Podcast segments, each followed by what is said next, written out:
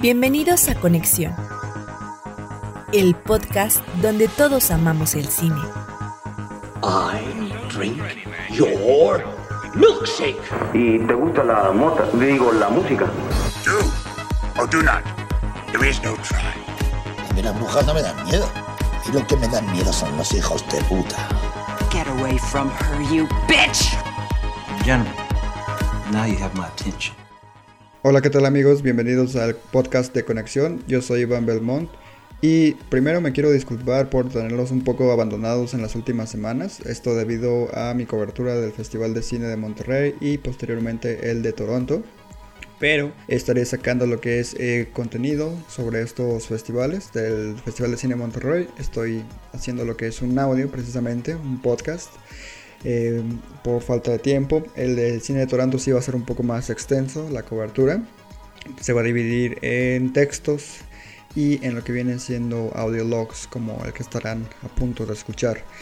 Eh, básicamente les voy a estar platicando un poco sobre algunas de las películas que tuve oportunidad de ver en esta edición del 2021, la número 46, de lo que viene siendo uno de los festivales más prestigiosos a nivel mundial, y las primeras cuatro películas de las que les quiero estar platicando en el transcurso de, de este podcast para no hacerlo tan colgado para ti, querido pudo escuchar, es eh, The Score, Dog Dog, Kicking Blood y un pequeño cortometraje muy emotivo que se llama Love That.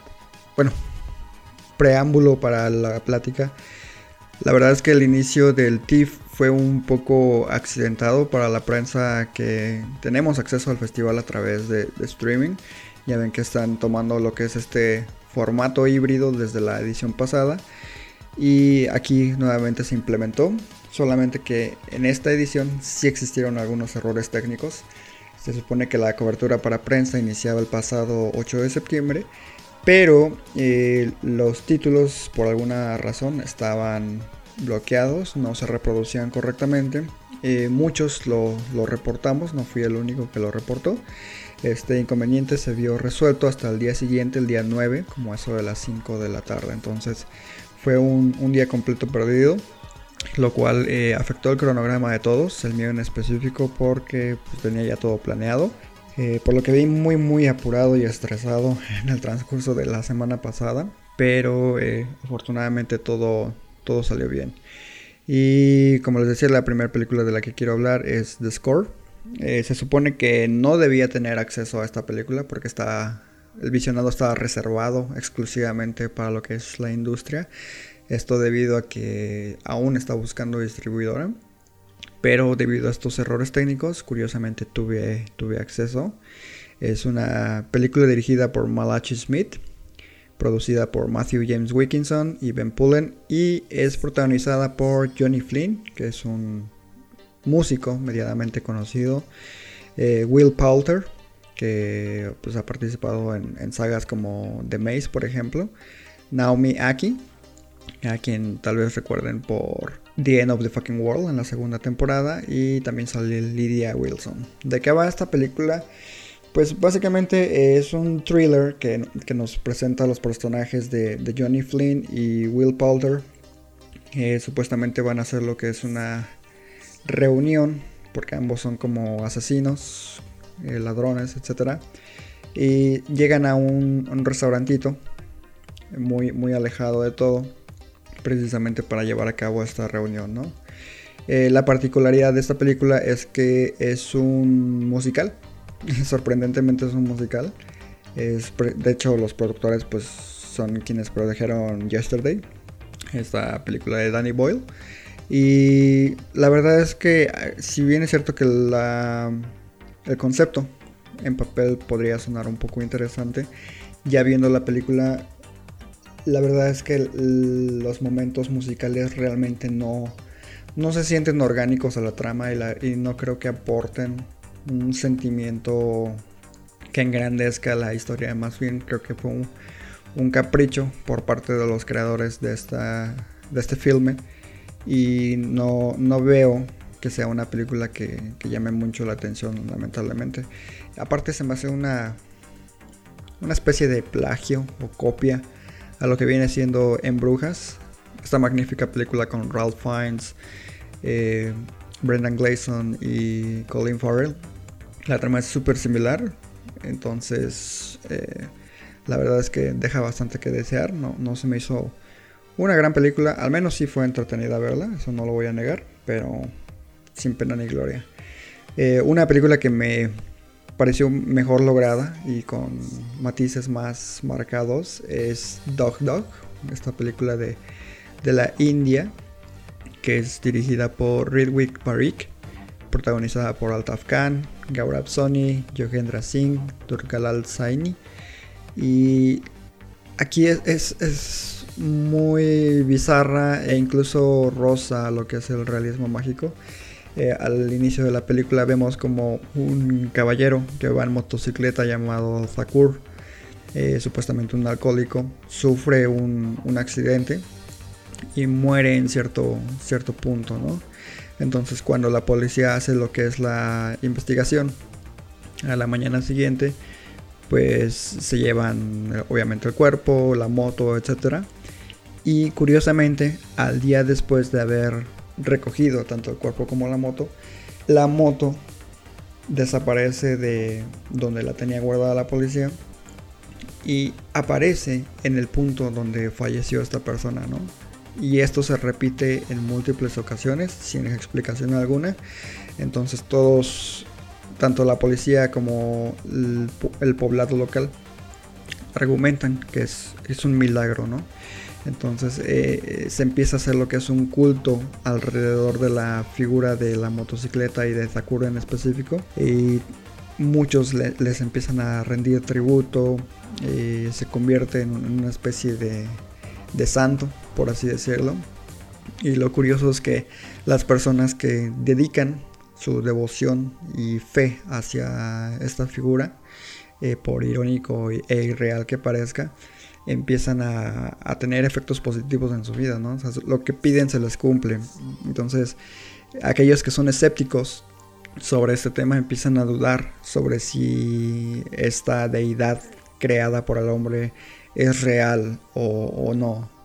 Entonces creo que me parece un análisis muy interesante tanto de la cultura en, la India, el, poder de la fe y los marcados comentarios sociales que tienen al, respecto de estas situaciones. Entonces creo que me parece un, proyecto muy muy interesante.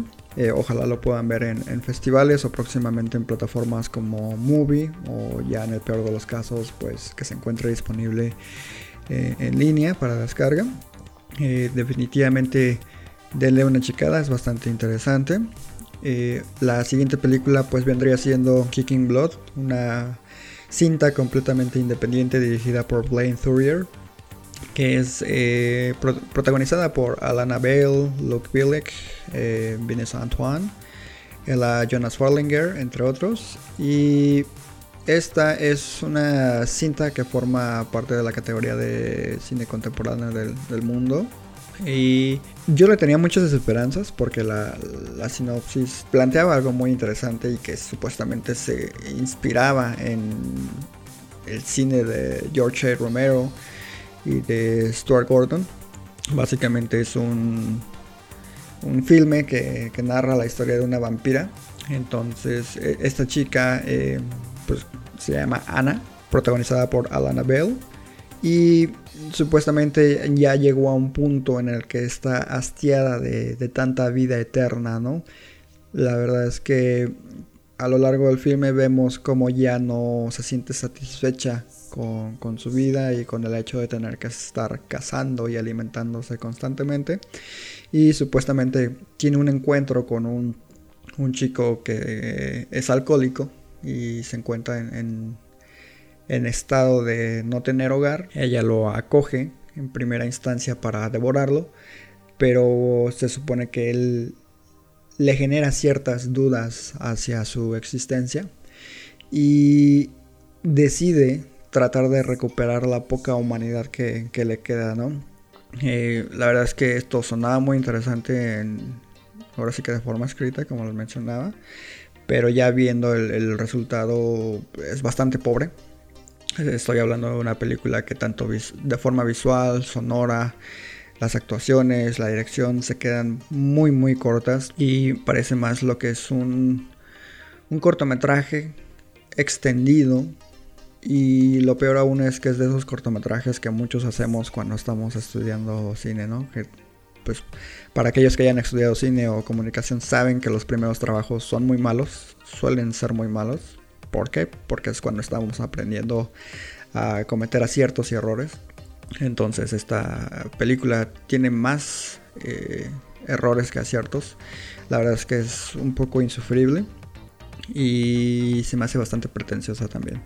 Eh, la verdad es que no recomendaría este filme. Es algo que tal vez se podría ver en festivales como Macabro o, Feratum.